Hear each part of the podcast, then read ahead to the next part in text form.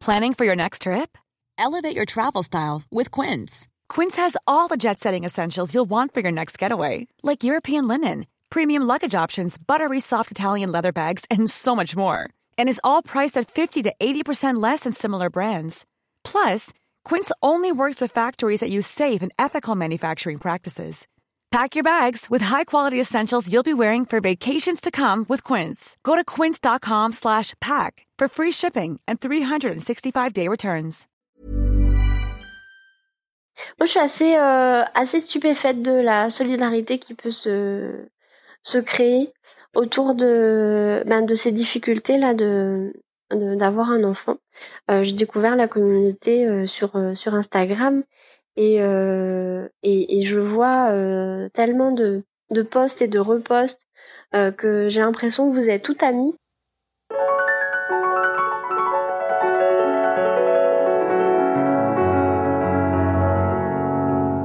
Bonjour à toutes et à tous et bienvenue dans ce tout nouvel épisode de Alors c'est pour bientôt, le podcast qui donne la parole à celles et ceux qui galèrent pour faire un bébé. Moi, c'est Anne Fleur, je vous parle depuis Boston et je suis la créatrice de ce podcast. Je suis moi-même passée en parcours de PMA. Et aujourd'hui, j'ai le plaisir d'accueillir Flo. Flo nous parle de la région de Brest et le parcours de Flo est un peu différent des parcours qu'on a l'habitude d'entendre sur ce podcast puisque Flo est à l'aube de son parcours de PMA. En janvier dernier, après deux ans d'essais infructueux avec son copain, elle décide de consulter son gynéco. Après une multitude de tests chez elle comme chez son chéri, le verdict tombe et malheureusement, son copain souffre de tératospermie. Dans l'épisode d'aujourd'hui, Flo nous raconte ses doutes, ses peurs les plus profondes quant au début, au commencement de ce protocole, quant à la solidité de son couple face à cette nouvelle épreuve. Elle nous parle aussi de culpabilité au sein du couple. Comment finalement gérer le fait que c'est la femme qui va devoir euh, subir tous ces traitements alors que ce n'est pas elle qui est infertile biologiquement. Et souvenez-vous, c'était pas forcément il y a si longtemps, mais on est toutes passées par là. Un épisode qui je pense sera super utile à des futurs euh, pémettes ou des futurs couples euh, en début euh, de parcours, mais aussi à nous toutes qui sommes passées par là, se souvenir un petit peu bah, d'où on est parti.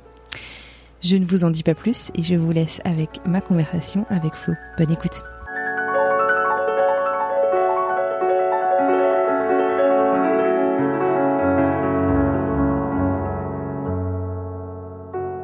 Bonjour Flo et bienvenue sur le podcast. Merci beaucoup de te joindre à moi euh, ce matin pour euh, nous raconter ton histoire. Comment vas-tu? Ça va très bien, il fait beau aujourd'hui. Je viens d'avoir mes, parents qui m'ont dit qu'en Sarthe, il faisait, il faisait tout gris, il pleut, donc on est bien content qu'une fois, pour une fois, il fasse beau en Bretagne. Non, mais comment ça pour une fois? Attends, tu parles à une bretonne euh, fière de l'être. Il fait très très beau en Bretagne, surtout à Brest. on a on a un très beau mois d'août, euh, ça va. L'été euh, l'été Ah. est super et, et le confinement était euh, plus qu'ensoleillé. On a pris des coups de soleil, donc franchement Oh là là, on bah, était. Euh, alors, écoute, on s'est rencontrés toutes les deux un peu sur Instagram, où tu, tu, tu as découvert donc le podcast relativement récemment, puisque tu es, on va revenir là-dessus, en début de parcours, enfin en tout cas tu es en, en, début de, de cheminement. Euh, Est-ce que euh, tu peux te présenter, me dire un petit peu, voilà, je sais pas, qui tu es euh, Bah du coup, euh, je m'appelle Flo, je suis, euh, j'habite à côté de Brest. Euh, j'ai suivi mon copain en fait euh, pour arriver à Brest. Euh, je suis originaire de, de des Côtes d'Armor et j'ai fait mes études euh, plutôt du côté de Rennes. Euh, j'ai un, un master de prof, donc euh, je suis prof à Brest. Euh, voilà, je suis avec mon copain depuis euh, six ans presque. Et euh, effectivement, on est en début de, de procédure, enfin de, de cheminement, puisque euh, donc là, ça fera deux ans qu'on on s'est installé dans notre maison qu'on a achetée. Et euh, Mhm. depuis deux ans, du coup, je, je suis plus sous pilule. Donc, euh, on attend, on attend, mais euh, c'est un peu long. Donc euh, là, depuis janvier, on a commencé des, des examens pour voir un petit peu ce qui se passait. Et, euh, et en fait, le problème viendrait de, de mon compagnon. Donc euh, là, on est, euh, on est au stade où on a fait euh, tous les examens possibles et il faudra en refaire un pour lui pour qu'on soit sûr de ce qui se passe. Par curiosité, tu vois, genre comment est-ce que voilà l'envie de l'envie de, de bébé est arrivée? Si elle est arrivée chez vous euh, bah, au même moment, on n'est pas toujours synchro hein, là-dessus euh, au sein du couple. Comment ça s'est passé? Eh ben, on va dire que moi j'ai un, j'ai des grands, je suis la petite dernière de ma famille. du coup, j'ai des, des neveux et nièces. et puis, en voyant mes copines tomber enceintes, en, en comment côtoyant aussi mes neveux et nièces, ben du coup j'avais j'avais cette envie qui qui commençait à monter en moi. Euh, certainement que, que c'est quelque chose que j'avais avant lui. Euh, mais euh, en fait, quand je suis partie, je suis partie un an à l'étranger il y a deux ans. Je suis revenue du coup en juillet 2017. Donc ça va faire trois ans en fait. et, et pendant toute l'année où j'étais à l'étranger, c'est vrai qu'on parlait beaucoup de ça. Le fait que ben, d'être d'être éloigné, on, ça nous a presque rapprochés là-dessus on était euh, persuadés qu'on était vraiment euh, très très amoureux et très enfin fait pour être ensemble et du coup on a on a cheminé ce projet euh, chacun de notre côté bon lui mhm. il est il est issu de parents divorcés il a une petite sœur mais qu'il est avec qui il est pas super proche et mhm. il a pas il a pas de neveu nièce il a pas énormément d'enfants autour de lui mais on a un couple d'amis qui est euh, qui a eu un bébé il y a il y a un an, un an et demi. Et donc euh, c'est vrai qu'avoir tous les amis, euh, avoir des enfants au fur et à mesure, là on a à l'approche de la trentaine, on a on a cette envie qui monte. Et et bon ben d'autant plus que ma sœur aussi entre temps, ma grande sœur qui a 9 ans de plus a eu un, un, un troisième au mois de février. Donc euh, bah, mm. là ça fait euh, là ça fait long quoi. C'est c'est vrai que quand quand on voit euh, sa grande sœur qui a qui a 39 ans et qui a un troisième enfant et nous toujours pas presque 30 ans on se dit mince il serait temps que je m'y mette on, on, va dire que moi j'ai arrêté la pilule mais j'attends de voir enfin on n'avait pas non plus on n'était pas si pressé que ça mm-hmm. Et puis, et puis on a passé un, une année euh, un peu un peu difficile avec des hauts et des bas. Euh, moi je par rapport à qui qui marchait pas tu veux ouais il y avait ça et puis euh, et puis lui ça l'a ça lui a fait euh, se poser beaucoup plus de questions que moi au niveau familial. Il a il, a un, un, un passé un peu compliqué en fait avec enfin il est pas super proche de son papa. Ils s'entendent très bien mais ils sont pas complices. Et, euh, et à l'inverse, moi j'ai une famille qui est très aimante et, et surprotectrice, des parents ultra euh, ultra protecteurs, euh, ouais, voilà, qui euh, par exemple euh, trouvent dur si je les appelle pas une fois par semaine au moins. je suis pas je suis pas du fusionnel avec mes parents. Hum, au contraire, je mmh. il y a beaucoup de tabous, mais on est on est quand même très proches et et, je vais avoir besoin de les appeler comme eux auront besoin de m'appeler si au bout de quelques jours, euh, quelques semaines, ils ont toujours pas de nouvelles ou ou que je réponds euh, à peine à, au texto quoi. Donc euh, à l'inverse, lui, il est euh, ben il est plus indépendant. Ouais, des modèles familiaux un peu différents quoi. Ouais, carrément, avec des années de différence aussi. Ouais. par exemple, ses grands-parents ont l'âge de mes parents. D'accord qui creuse énormément. Euh, il y, a, y, a, un énorme fossé générationnel, quoi. Bien sûr. Et, et donc on a, bah moi j'ai vachement sympathisé avec euh, des amis de ses parents mmh euh, qui ont donc une cinquantaine, cinquantaine d'années, alors que bah du côté de mes parents ils ont tous 70 euh, et plus, donc donc c'est pas du tout la même génération, c'est pas du tout la même mentalité, mmh c'est pas du tout les mêmes façons de voir euh, sans doute la parentalité non plus. Ouais. Euh, et, euh, et du coup, je, pour revenir comment à la famille, enfin à la volonté de créer une famille, ben ça crée aussi des des attentes des deux côtés de, de nos parents. Euh, la maman de, de mon copain l'a eu à 20 ans. Euh, moi, elle m'a eu à 30, 38, 39 ans. Donc, euh, bah, elle, mhm. s'attendait à être jeune grand-mère et puis pareil, elle se dit mince, euh, pourquoi ça vient pas Et euh, et ma mère, euh, ma mère pose pas de questions donc euh, de, de, ce côté-là, je suis plutôt tranquille. Il y a pas, il y a pas du tout de de charge mentale familiale à ce niveau-là. C'est moi qui me mets des charges, quoi. Je, je me mets des mhm. des objectifs. J'avais l'objectif sans doute d'avoir un enfant avant 30 ans. comment c'était, enfin, comment tu penses que c'est arrivé justement cette cette ah ça c'est ma sœur, c'est ma sœur qui a eu son premier à 28 ans. Contrainte que tu t'es mise, ouais. Ma sœur, ma sœur a eu sa, sa sa plus grande à 28 ans sans doute que que ça fait ça fait 15 ans que je m'imagine avant enfin à, à 30 ans en tout cas avoir un enfant euh, j'ai j'ai une copine une de mes meilleures amies qui est qui a eu un bébé il y a un an et euh, et voilà tout ça ça me ça me ça, ça fait cogiter aussi. ça ça continue à te faire euh, réfléchir bien sûr d'accord. Et alors donc vous du coup vous essayez donc si j'ai compris enfin vous essayez sans vous mettre la pression comme tu dis euh, d'arrêter la contraception depuis deux ans. Euh, comment, à quel moment en fait vous avez dit bon bah peut-être que euh, comment est-ce que vous vivez en fait cette attente l'un et l'autre et peut-être au sein de votre couple? Est-ce que vous en discutez tous les deux? Et puis à quel moment est-ce que vous vous dites bon peut-être qu'il faut qu'on aille voir euh, un médecin pour avoir un petit coup de main? Alors moi j'ai laissé le j'ai laissé les mois courir euh, tout en tout en surveillant euh, mes cycles. j'ai installé l'application Flow parce que je me disais que ça pouvait m'aider aussi. J'ai jamais été euh, hyper régulière, enfin jour pour mhm. jour, je vais dire.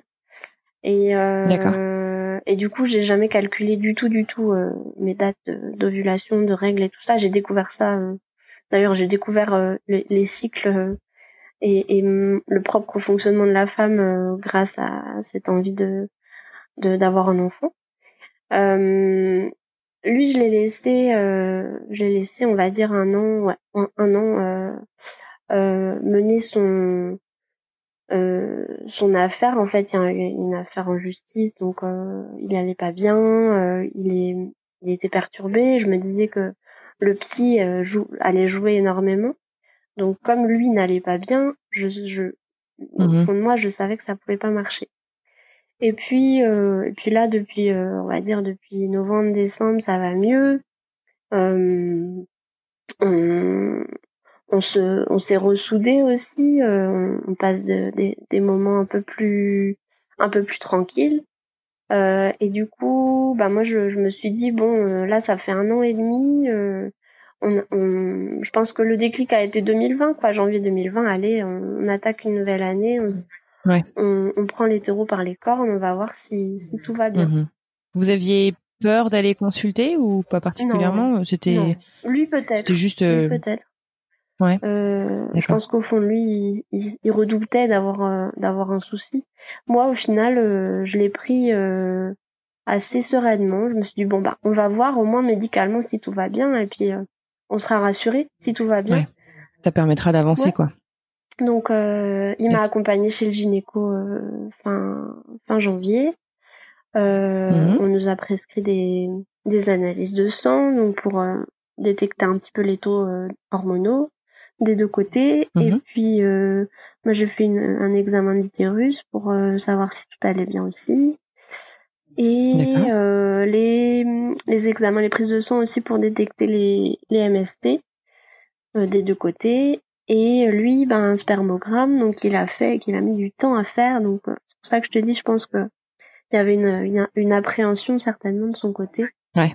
Vous faites tout ça auprès de ton gynéco ou vous vous, vous, vous rendez à un centre de PMA Comment est-ce que auprès de quel professionnel vous vous adressez en premier lieu euh, Une clinique, euh, c'est la clinique de Brest qui euh, où, où, je consulte mon gynéco, qui donc nous, a, ben c'est le gynéco qui nous a prescrit ces examens-là et le spermogramme a été fait aussi à la clinique, comme mon, mon examen d'utérus pour savoir si bah pour rester aussi dans le même lieu. Tout allait bien, quoi.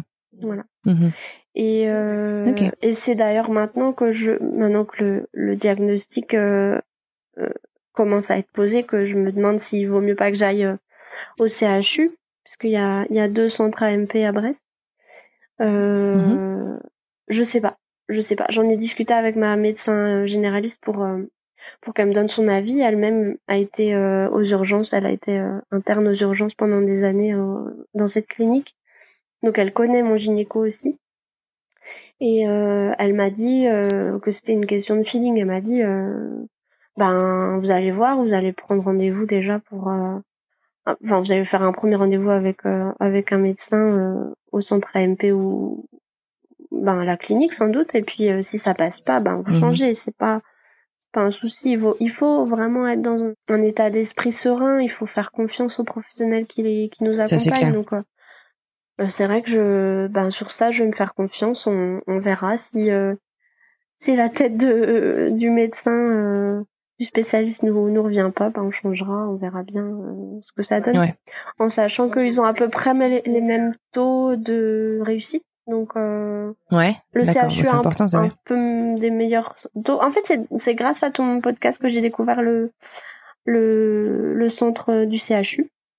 C'est vrai.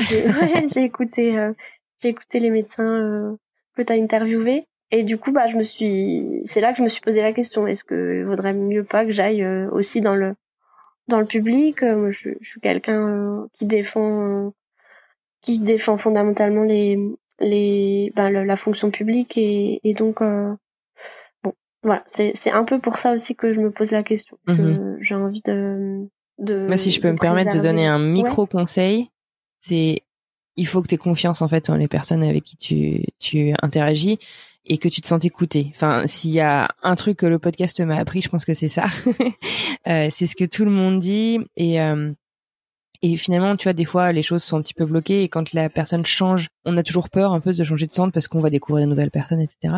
Euh, ça, ça, leur fait beaucoup de bien euh, à, à, plusieurs points.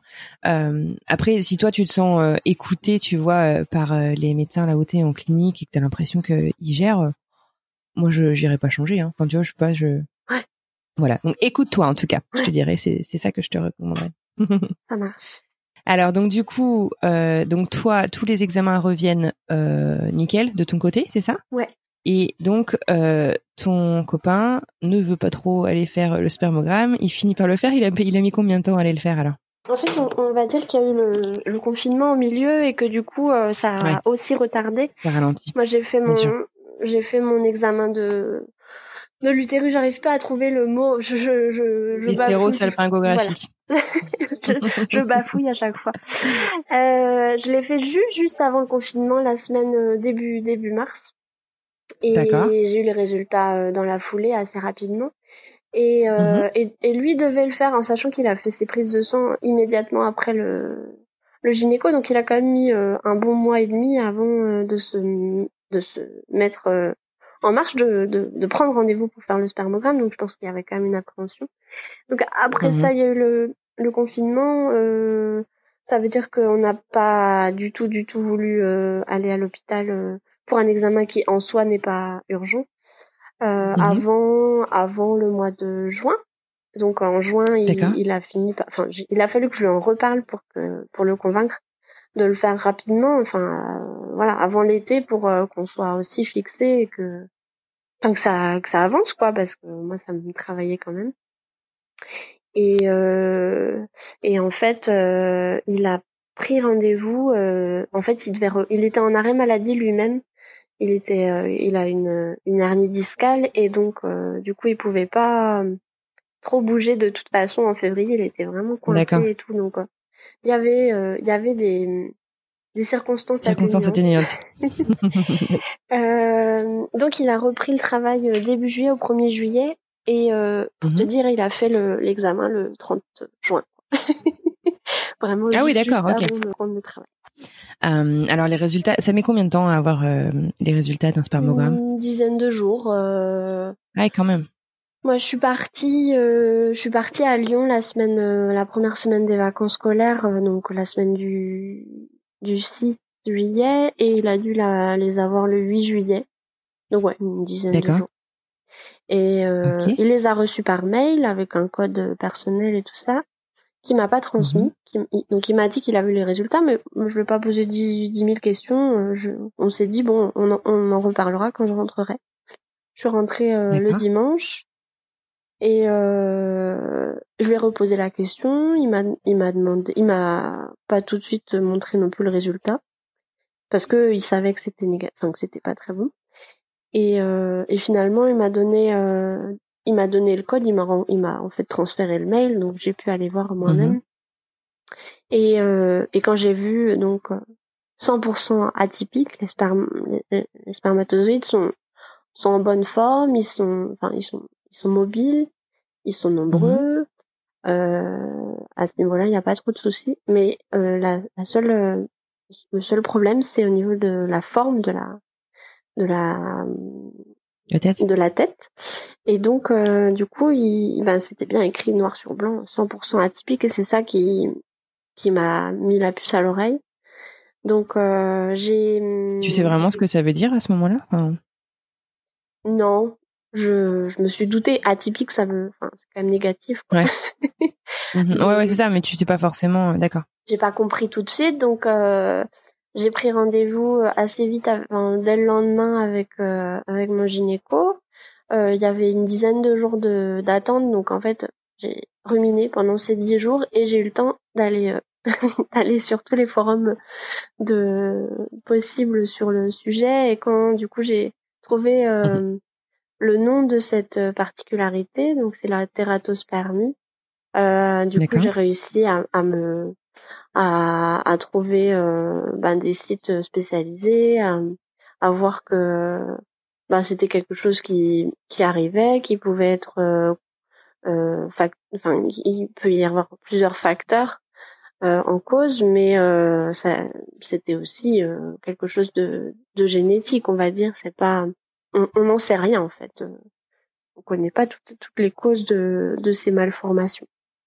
Donc mmh euh, toujours est-il que j'avais quand même, je pense, de l'espoir. Enfin, je voulais pas, euh, je voulais, je voulais, je me voilais un peu la face sans doute. Donc jusqu'au rendez-vous avec le gynéco, euh, je me dis bon ben voilà, ils sont moches, mais euh, mais euh, peut-être que ça peut marcher quand même. Mmh euh, Je suis pas du tout allée voir des sites sur euh, les, la FIV et tout ça. Euh, je pense que j'étais pas prête. Et, euh, et quand le gynéco nous a accueillis, du coup, il nous a, on a toujours des, des soucis de Covid et tout ça, donc tu vois, prise de température, enfin, c'est dans un milieu. Lui, il est, copain est assez angoissé de nature et il aime pas du tout le milieu hospitalier. Donc, euh, du coup, euh, ça l'a pas mis dans une position très confortable dès le départ. Bon, on a passé, euh, on a passé la, les cinq premières minutes à à se demander si ça allait, si avec le Covid il y avait pas eu de soucis et tout ça. et il est plutôt plutôt à l'aise et plutôt rassurant ce, ce gynéco. Donc, du coup, je me sens bien avec avec lui. Ouais. Il nous a ensuite, il a ensuite pris tous les examens que qu'il avait. Il avait plein de plein de trucs euh, dans son dossier, dont euh, des résultats d'examen que j'avais fait euh, il y a longtemps et que et qui m'avait toujours pas donné. Donc du coup, on a fait le bilan général, on a refait un point sur mon bilan avant d'attaquer le bilan de mon copain pour bah pour arriver au plus au plus difficile à la fin.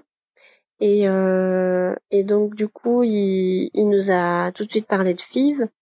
Euh, et même, je vais dire de FIV-XI parce que du coup, il y a, y a quand même 100% d'atypique, donc euh, on sait pas trop euh, si on pourra faire une, une insémination euh, classique. Enfin, mm-hmm. en fait, il, il, voulait pas trop se positionner ce, ce gynéco. Il est, il est pas spécialiste et euh, il se sent pas capable de, de nous conseiller, de, de, bien nous conseiller. Donc, il nous a tout, tout de suite donné le nom d'un confrère. Euh, et, et, il nous a aussi conseillé de faire euh, un deuxième spermogramme pour être sûr de, du résultat. Ouais. Mhm. Euh, en sachant que pour lui, euh, la génétique n'est pas encore euh, au point et que, enfin, la biologie, je veux dire, recèle encore des mystères. Et, et, du coup, il voulait pas se lancer sur des pistes, sur les causes, sur les traitements possibles, enfin sur les, les façons de faire un enfant, si c'était possible de faire un enfant quand même euh, naturellement, même avec euh, autant de spermatozoïdes atypiques. Donc, euh, il nous a en fait fait un panel de tout ce qui pouvait exister en, procédure AMP pour mhm. bah, pour qu'on comprenne mieux, qu'on qu'on soit informé. Ça a été un flot d'informations assez assez violent j'ai pas du tout pleuré ni euh, sur place ni euh, pendant plusieurs jours. J'ai pas et même j'ai pas pleuré depuis un mois. J'ai pas pleuré comme euh, j'aurais pu le faire. Si... Enfin, je suis assez sensible et je m'attendais à être plus plus touchée. Je crois que je suis dans une démarche euh, assez sereine parce que je me dis de toute façon il y a des il y a, il y a des solutions. Enfin, c'est pas si grave quoi. Euh, on peut maintenant faire des enfants autrement et, et c'est comme ça. Ce qui est plus difficile à accepter, c'est de penser que que en fait c'est des choses quand même. Enfin, c'est quelque chose qui qui a pu être aggravé par euh, des consommations d'alcool, de drogue euh, que moi j'ai pas que j'ai pas eu. Le problème vient de lui, mais ça a été aussi aggravé par ses consommations. Et euh, donc d'un côté c'est c'est bien parce que ça nous permet de discuter de ça, de faire le point sur ben sur ses sur ses habitudes qu'il a plus en mmh fait parce que du coup il s'est quand même rendu compte avec ses crises d'angoisse que c'était pas bon pour lui Mhm. Euh, sur l'avenir de notre couple aussi parce qu'on est on est assez soudés, mais il y a eu des, des hauts et des bas depuis six ans. Euh, euh, il y a eu des, des, difficultés à cause de ces consommations d'alcool là. Et donc mhm. je me dis, ça se trouve, ça, ça, enfin, ça, ça aurait pas été aussi catastrophique si s'il avait pas autant abusé quoi. Donc, euh, mais de son côté, c'est pareil, il se sent coupable euh, pendant les dix ouais, jours. ce que j'avais euh, demandé, comment il vit tout ça, ouais. Euh, assez mal. Il, ouais. il rumine beaucoup. Euh, mhm. Moi, je, je rumine aussi. donc, on essaye de communiquer le maximum possible. Moi, je me force, je me force à à en parler quand quand ça va pas. de toute façon, il voit très bien quand ça va pas. Euh, mmh je j'ai du mal à, à dire ce qui va pas tout de suite. Je, je mets quelques heures parfois à, à sortir euh, ce qu'il y a dans ce que j'ai dans le ventre. Mais une fois que ça sort après, euh, c'est vrai que ça ça fait du bien de de pouvoir de pouvoir tout dire et, et, de, de de pouvoir lui montrer aussi que je lui fais confiance et que je je lui dis ça et et que que ça me ça me ça me fait du mal de lui dire mais bon en lui disant ça nous libère tous les deux quoi. Donc il euh, y, a, y, a, une relation de confiance euh, depuis toujours qui est euh, qui, qui est en train de se développer encore plus avec avec cette histoire parce que bah parce qu'il a peur de me perdre et et moi-même je me pose des questions. Donc du coup ben le fait de de lui dire ce qui me pose problème ce que ce que j'ai en tête ça nous ça donc ça libère la parole et ça nous met sur la même longueur d'onde. Ça nous permet de d'aller dans la même direction et de savoir euh, ben ce que l'autre euh, attend de de l'autre aussi quoi. Et s'il était pas ça nous force à avoir des conversations pas faciles hein. ouais. S'il était pire que moi si euh, s'il communiquait euh, encore moins que moi je pense que ça aurait pas tenu aussi longtemps en fait parce que euh, on est quelqu'un de d'angoissé tous les deux et on est des des personnes qui nous, enfin, on se pose 36 000 questions quoi de notre côté. Mhm. Et euh, comment le fait de pas de pas en parler, ça nous ça nous met dans une position, euh, euh, enfin, on est encore plus mal en fait. On rumine, on rumine et on se dit bah non, je vais pas l'embêter, je vais pas lui dire ça parce que ça va lui faire du mal. Et au final, bah on est encore plus soudés. Ça reste sur ton cœur, bien sûr. Tu me disais quand on préparait cet épisode, tu te demandes en fait si vous serez justement assez fort pour affronter un parcours euh, de, de PMA. Est-ce que tu penses que ça peut remettre euh, en question en fait votre couple? Moi, ça me pose question parce que parce que ça lui, ça lui demande beaucoup d'efforts. Enfin, ça, ça, ça, il va devoir, euh, par exemple, arrêter de fumer, arrêter de, enfin, en tout cas, réduire sa consommation d'alcool. Il est, mhm. il est loin d'être alcoolique. Il est, il est juste, mhm. euh, il, a, il, a, il a comme une consommation euh, excessive en soirée, on va dire, mmh. euh, qui le rend mal et donc euh, c'est ça qui me qui me posait souci. Donc le fait qu'il fasse des crises d'angoisse après avoir passé des soirées un peu trop alcoolisées, je me disais mais c'est pas possible, il peut pas se contrôler quoi, il, il peut pas passer une soirée sans alcool, ça me ça me ça me, c'est dur. ouais, je comprenais pas. Donc mmh il y a trois ans, quand je suis revenue de, de, de l'étranger, euh, j'ai passé un été catastrophique parce que je rentrais euh, chez moi euh, et même si je l'aimais profondément et qu'on s'était dit, qu'on s'était promis de belles choses, Euh, le retour à, le retour à la réalité a été a été dur. Et puis aussi parce qu'il avait rencontré des nouveaux voisins avec qui il avait vachement sympathisé et des gens, euh, des, des, des amis qui sont euh, qui sont aussi fêtards que lui. Et donc, euh, ben j'étais plus du tout en phase avec lui quand quand je suis rentrée en Bretagne. Donc sur ça, j'ai j'avais aussi des angoisses liées à ma, vie professionnelle. J'avais pas de travail.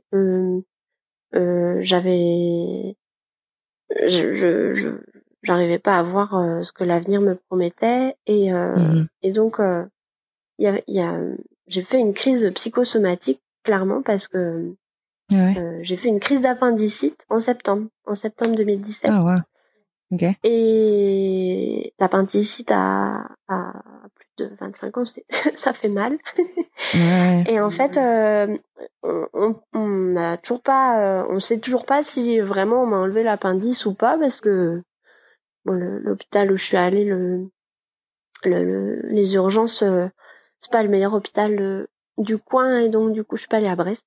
Et donc du coup mhm. euh, ils ont mis longtemps à m'opérer, à savoir si vraiment, enfin ils voyaient pas l'appendice en fait. J'ai fait des tas d'examens, ils voyaient pas l'appendice, donc ils savaient pas si c'était vraiment l'appendicite. Ah toujours est-il que j'ai quand même été opérée, donc euh, 15 jours à l'hôpital, enfin une dizaine de jours à l'hôpital. Je suis rentrée chez moi et j'ai refait un j'ai fait une j'ai eu des complications. Donc du coup j'ai passé presque un mois le mois de septembre à l'hôpital. Et euh, avec euh, avec euh, beaucoup de questions en tête sur notre relation amoureuse. Et il est pas venu me voir. Il est venu me voir une fois à l'hôpital donc je me suis dit mince on s'est fait des promesses à distance et en fait c'est pas du tout le le gars que je que j'aime et que que je voulais retrouver mm-hmm. Donc euh, j'ai discuté de ça avec ma mère. Ma mère, euh, ma mère a pris évidemment ma défense et, et, et l'a enfoncé comme comme tout parent ferait, je pense. Mmh. Donc euh, ça m'a mise encore plus mal parce que du coup je je voyais plus du tout clair. Mmh. On a mis, on va dire, six mois à se à, à reconsolider notre couple. Et puis finalement, finalement c'était la maison qui allait pas, c'était les voisins qui allaient pas, c'était euh, finalement j'ai trouvé un travail aussi. Donc euh, donc tout s'est arrangé au fur et à mesure et on a acheté une maison donc euh, un an plus tard, ce qui nous a permis d'aller dans la même direction et et de retrouver notre complicité qu'on avait avant. Et en fait de j'en discutais avec une copine il y a un, petit mois. Le, le fait de, de faire le deuil d'une relation, euh, de, d'une jeune relation, on va dire, de, quand on est, quand on s'est rencontrés, on avait 25 ans, euh, moi j'étais encore en études, euh, on était, on était, on était jeunes, beaux, frais, euh, passionnés, et, faire le deuil de la passion telle qu'elle était il y a, il quatre ans, c'est dur quoi. Euh, euh, du coup, on, a aussi euh, vu en janvier dernier, avant de, enfin, c'était au même moment que la consultation avec le gynéco, on a vu un un psy, un psychothérapeute du couple pour discuter de ça, et, et ça nous a permis de de nous recentrer aussi sur notre couple et de de voir que finalement tout, tout n'allait pas si mal et qu'on était on était amoureux toujours amoureux et et qu'on voulait faire des efforts pour l'autre quoi.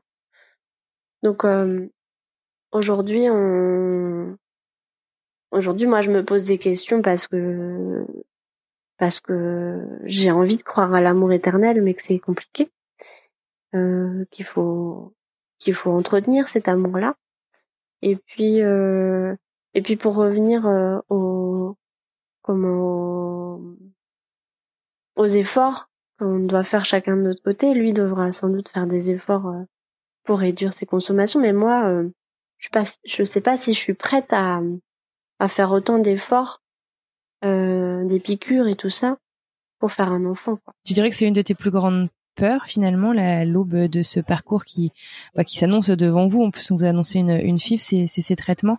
C'est la lourdeur des traitements pour euh, pour toi que tu vas devoir subir euh, Affronter des traitements quand quand on n'est pas infertile, en fait, euh, c'est dur, quoi. C'est euh, ouais, une d'autant plus belle preuve d'amour pour l'autre, mais euh, c'est c'est quand même remettre en question euh, toute un, une façon de faire un enfant et, et de voir euh, la vie, enfin de Bien sûr. de se dire qu'on est obligé de faire appel à la médecine alors que euh, avec lui, alors qu'avec un autre ça aurait pu être beaucoup plus facile et rapide. Mhm. Euh, ben ça, ça te ça te fait te demander est-ce que je l'aime vraiment, est-ce que je suis prête à faire autant de sacrifices entre guillemets pour euh, Ouais. pour euh, pour lui, pour nous, pour le couple, C'est pour faire des enfants. Hyper précieux ce que tu nous dis euh, aujourd'hui, Flo, parce que vraiment c'est, tu vois, euh, les, les invités qui viennent sur le podcast sont déjà soit en parcours, soit ont fini leur parcours, euh, qui se soit soldé ou non d'ailleurs par un bébé. Euh, mais du coup, en fait, les questions que tu te poses, en fait, beaucoup de gens sont passés par là et ont énormément de mal, du coup, en fait, à remettre des mots sur euh, sur, sur ce que tu vis. Et je pense vraiment que ça, ce sera super utile. euh, Vraiment, je te dis un, un grand merci à d'autres personnes qui vont se lancer euh, dans leur parcours. Euh, une autre question que je voulais te, te poser, du coup, euh, donc tu disais vous vous, vous êtes euh, préparé un petit peu, je dirais en termes en, en, en tant que couple, en faisant une, une thérapie de couple. Euh, Est-ce que tu me disais que toi aussi tu as entamé un suivi psy en personnel aussi pour euh, te préparer à tout ça? Alors lui, euh, lui a, un, il a un psy en fait depuis longtemps euh, par rapport à ses problèmes personnels. Et euh, moi, j'ai jamais, euh, j'ai jamais tenté le, le coup. euh. je sais que j'ai, en fait, j'ai des parents, donc je disais, qui étaient, qui sont très aimants et très Mhm. affectueux, et hyper protecteurs. Mais euh, malgré tout, on a beaucoup de tabous dans notre famille.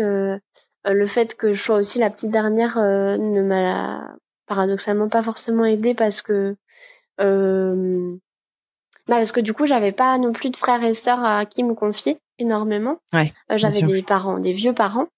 Euh, Il y avait un écart euh, de génération euh, qui fait que ils, auraient pas forcément compris non plus mes mes doutes d'adolescente. J'ai pas fait une crise d'ado très virulente. En fait, j'ai fait euh, ma crise d'ado à 20 ans quand je suis partie euh, en Sicile. J'ai habité un an en Sicile. Et voilà, j'ai fait mon...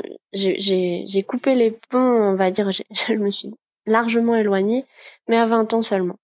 Et, euh, et j'ai des périodes comme ça où, où ma mère va m'agacer énormément parce qu'elle est...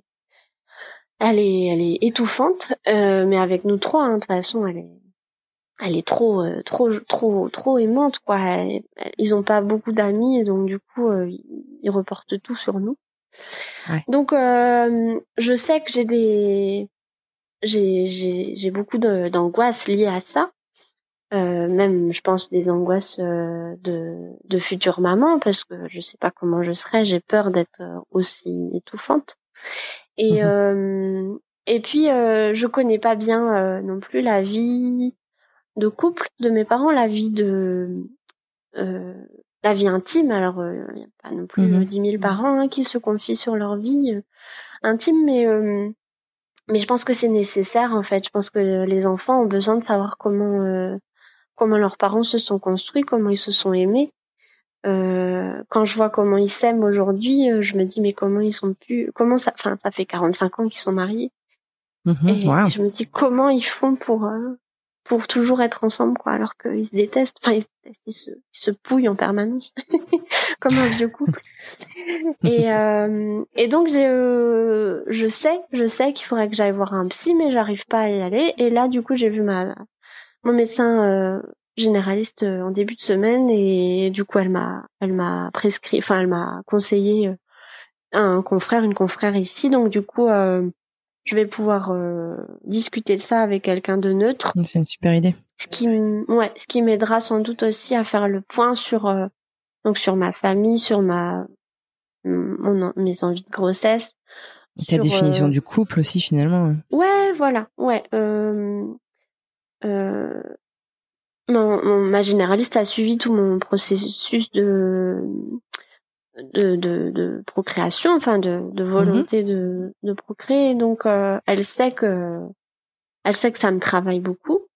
Et, Mhm. euh, et là, j'ai eu l'occasion de lui dire euh, un peu plus précisément euh, pourquoi pourquoi ça enfin ce qui m'empêchait aussi de de voir euh, très positivement notre notre avenir de couple parce que euh, bah c'est pas quelque chose euh, dont on a envie forcément de parler avec sa généraliste. On parle de soi quand on va chez son médecin, mais pas mhm. forcément de son couple, de sauf si vraiment il y a, y a des grosses euh, des gros problèmes.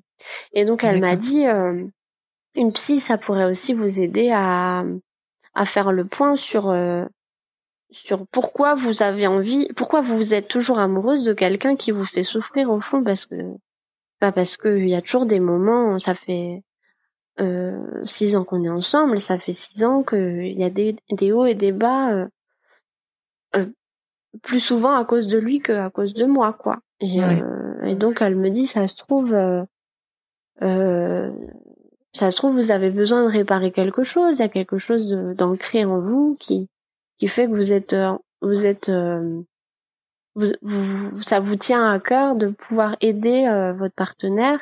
Et c'est pour ça que vous êtes tellement accroché à l'autre aussi. Mmh euh, et donc, euh, une thérapie pourrait effectivement euh, me faire euh, voir un peu plus un peu plus clair sur, sur tout ça. Bien sûr, et avant de te lancer, je pense que c'est une super idée, effectivement.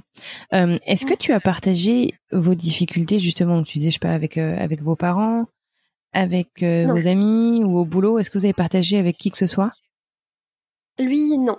Euh, les difficultés d'ordre général, c'est-à-dire euh, euh, on n'arrive pas à avoir un enfant, ça fait deux ans qu'on essaye. En gros, enfin, je pense que lui, il présente ça très très largement, enfin, sans rentrer dans les détails à ses copains. il en a jamais parlé à sa mère devant moi, donc je sais même pas si sa mère le sait vraiment. Euh, c'est pas à moi d'aller lui en parler, enfin d'en parler à ma belle-mère, je veux dire. Mmh je trouve que c'est à lui de, de se confier là-dessus. Mmh euh, quant à moi, euh, je suis rentrée beaucoup plus dans les détails. Euh, j'ai j'ai euh, trois ou quatre copines qui savent à peu près tout. ouais. Mmh parce que ben parce que c'est ma bouée de secours en fait. Je peux pas me confier à mes parents, j'y arrive pas, je peux pas. Euh, J'en ai parlé à mon frère parce que mon frère, euh, donc j'ai un frère et une sœur, mon frère a 50 plus et c'est mon, c'est mon pilier aussi. C'est quelqu'un qui à qui je ressemble beaucoup et et euh, et donc ça me tenait à cœur de, de lui en parler. J'en ai parlé à ma sœur parce que euh, il y a un mois de ça, euh, ça allait. Même. Le confinement a été compliqué en fait avec avec mon copain. Euh, et donc du coup, euh, je sais plus, c'était en juin. Euh, je suis allée en pleurs chez ma sœur et, et donc euh, du coup, elle savait que ça allait pas trop, donc je, j'ai tout balancé. Et là, euh, ben pour faire suite à ce que je, ce dont je lui avais parlé en, en juin, ben je lui ai aussi dit que qu'il y avait un souci médical et que euh, il faudrait il faudrait certainement qu'on envisage une fille. Donc j'ai le soutien de de mes proches, euh, sauf de mes parents parce que parce que je suis pas encore prête à à, lui à leur en parler. Mhm. Euh, je le ferai, euh, je le ferai quand on sera dans une démarche. quand tu seras prête. Que, ouais, que, que ce sera hein. concret en fait. Bien Là, sûr. Pour l'instant, c'est pas concret. Euh, et lui, euh, je pense que je pense qu'il aura du mal à en parler. En plus, ça met, c'est vrai que ça met certainement aussi leur, euh, leur virilité en cause hein, quand c'est euh, quand, quand, le problème d'infertilité vient vient de l'homme euh, euh ils se disent bon il y a je je peux pas faire d'enfant je, suis, je suis presque impuissant finalement quoi. Il y a, y a, cette notion là qui est qui est toute proche et, mmh et, ils ont certainement plus de mal à en parler je sais pas je me rends pas trop compte. Mais mmh par contre, je sais que ça me posera un problème si euh, il en parle vraiment à personne. Euh, T'as besoin qu'il extériorise euh, en dehors de votre couple aussi. Et j'ai envie que le dialogue soit rompu, que qu'il y, ait, euh, y ait du dialogue. Je veux dire que euh, que évidemment que tout le monde le sache, c'est pas non plus envisageable, mais que mm-hmm. ses parents le sachent, que au moins sa maman quoi soit au courant de ça, et mm-hmm. quelques amis, des amis très proches parce que parce que j'aurais forcément envie d'en parler à des soirées. Enfin, c'est quelque chose qui est qui est tellement euh, ouais, qui ancré, est important, bien sûr. Ouais, ça, ça peut créer des tabous si lui n'en parle à personne. Mhm. Donc on verra. Je, je nous laisse jusqu'à décembre. euh. Ouais, que chaque, vous fassiez chacun votre cheminement à votre rythme Ouais. aussi, euh, bien sûr. Ouais. Euh, pour finir, j'aimerais bien te poser une petite question. Tu sais, il y a énormément de personnes euh, qui viennent donc sur le podcast et puis qui nous parlent de de bourdes, tu vois, si je puis dire, de leur entourage, de leur famille, de leurs amis, de leurs collègues, euh, quant euh, à leur parcours pour devenir parent, qui parcours qui donc est un peu chaotique par essence puisque puisque sinon on se parlerait pas. Euh, et euh, du coup, je me demande en fait, est-ce que tu as une idée de là tout de suite, si ta sœur justement t'écoute, si la maman de ton copain écoute ce podcast, de quelle manière est-ce que tu aimerais être soutenue? Est-ce que je sais pas, c'est des petits messages? Est-ce que c'est des moments? Est-ce que c'est juste qu'on t'écoute? Est-ce que est-ce que tu as une idée un peu de comment on pourrait on pourrait t'aider justement dans ces moments-là? En fait, c'est difficile parce que hum, je sais pas si c'est euh, personnel ou pas, mais euh, euh, y a, je ressens des besoins euh, très très forts à certains moments de, de me confier, de, de parler, de pleurer et tout ça. Et, euh, et pendant des jours, je vais avoir aucun besoin d'en parler et au contraire, Mhm. je vais je vais pas vouloir en parler. Euh, et du coup, du coup, c'est difficile pour l'autre aussi de savoir, euh, y compris pour dans notre couple en fait. Mhm. de Savoir prête, si je suis ouais si je suis dans une phase où j'ai envie de parler ou si je suis dans une phase où je- vraiment il faut pas du tout me parler il faut, il faut me laisser Mhm. tranquille il faut parce Je que je suis, très je fréquent. suis dans une phase de déni quoi et hum, et du coup euh, c'est difficile de donner un conseil euh, Être à l'écoute euh, finalement. Ouais, Dans cette rester, rester à l'écoute, rester présente, euh, présent, présente si, si, ben, si l'autre a envie de, de, de parler. Euh, Pas Mhm. poser trop de questions sans doute, mais euh, euh, donner, ten- tenter, enfin lancer des perches quoi sur euh, sur euh, le le fait que ben, c'est compliqué, que ça marche pas, etc. Ouais, comme ça si tu as envie d'en parler, tu peux la saisir facilement. Ouais, pas trop lourd non plus. Je me souviens d'un d'un couple euh, euh, d'amis, enfin de plutôt de, du côté de, de mon copain. Et euh, donc j'étais toute seule. C'était une soirée, j'étais toute seule euh, chez eux. Et en fait, euh, je leur ai annoncé que euh, un autre couple euh, allait devenir parent. Et, et donc, euh, je me suis retrouvée à, face à, à, à, à des personnes qui, qui comprenaient, enfin qui, qui m'ont donné des, qui m'ont lancé un petit peu, euh, qui, qui, qui ont fait des blagues, je vais dire euh, un peu pesantes. Et euh, par exemple, c'était euh, ah bon, euh, ah dis donc, ça fait que deux ans qu'ils sont ensemble. Je pensais que ce serait vous avant. Bah alors, vous avez pas le mode d'emploi. Je sais plus exactement ce que Ouais. ce qu'il m'avait dit. Ouais, c'est hyper indélicat. Ouais. Mais euh, c'est c'est pas mes amis directs, c'est amis, Mhm. ses amis à lui. et que Ouais, mais finalement, on me ami ou pas, euh, gueule, on apprend que ça se dit compris. pas, quoi. Enfin, c'est, ouais, bien sûr. Ouais. Voilà. Et, et c'est vrai que bon ça du coup ça a permis de de de lancer le débat de de d'en parler aussi parce que je suis quelqu'un qui qui est euh, je je je, je comment je n'en ai pas voulu en fait donc euh, Mhm. au contraire j'aurais dit bah c'est bien vous c'est vous qui, qui êtes bête de, me- de me dire ça enfin vous savez Ouais. pas ce qui se passe là euh, vous savez pas T'as vachement bien euh, réagi. C'est bien finalement de prendre le temps de leur expliquer pourquoi ça se dit pas. Euh, Mm. Et, et c'est, bien parce que du coup, bah, la prochaine personne, parce que finalement l'infertilité, l'infertilité euh, dans les couples, ça touche euh, un couple sur cinq. Euh, donc ils vont certainement en croiser d'autres couples qui galèrent si c'est pas eux d'ailleurs. Euh, et, et donc bah, voilà, tu, je pense que tu as rendu service aussi à d'autres personnes. Écoute, Ouais, ouais. on arrive euh, à la fin de cet épisode. Est-ce qu'il y a un dernier mot, un dernier truc que tu voudrais nous dire avant qu'on se quitte? Euh, moi, je suis assez euh, assez stupéfaite de la solidarité qui peut se se créer autour de ben, de ces difficultés là de- d'avoir un enfant. Euh, J'ai découvert la communauté euh, sur euh, sur Instagram et euh, et, et je vois euh, tellement de de posts et de reposts euh, que j'ai l'impression que vous êtes tout amis. Euh, c'est c'est assez assez drôle quoi et, et ça fait du bien ça fait euh, ça donne de l'espoir ça ça ça permet d'avoir des gens qui nous soutiennent derrière et qui qui nous comprennent aussi Mhm. et euh, et ça permet de de de de, de créer un dialogue même avec les gens qui n'y connaissent rien. Parce que nous on n'a pas forcément envie de parler de nos soucis euh, voilà.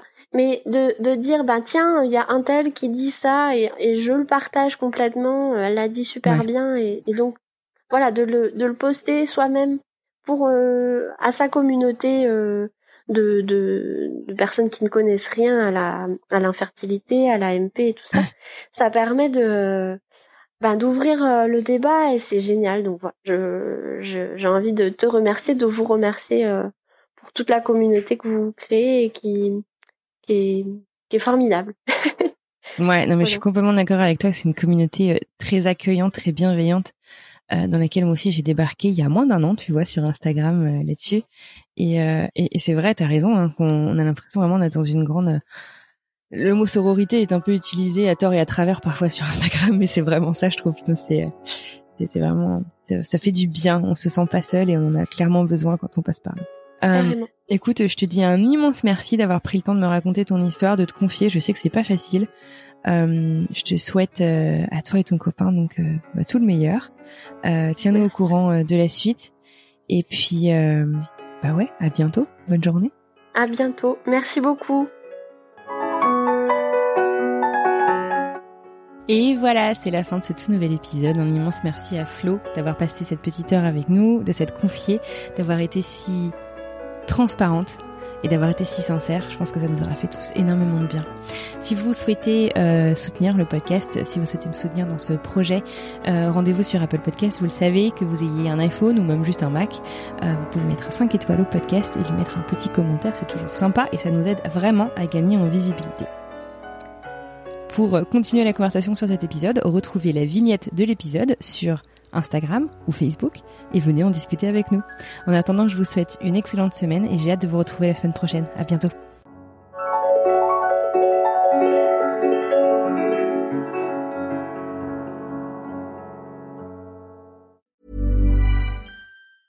Even when we're on a budget, we still deserve nice things. Quince is a place to scoop up stunning high-end goods for 50 to 80% less than similar brands. They have buttery soft cashmere sweaters starting at $50, luxurious Italian leather bags, and so much more. Plus, Quince only works with factories that use safe, ethical, and responsible manufacturing. Get the high-end goods you'll love without the high price tag with Quince. Go to quince.com/style for free shipping and 365-day returns.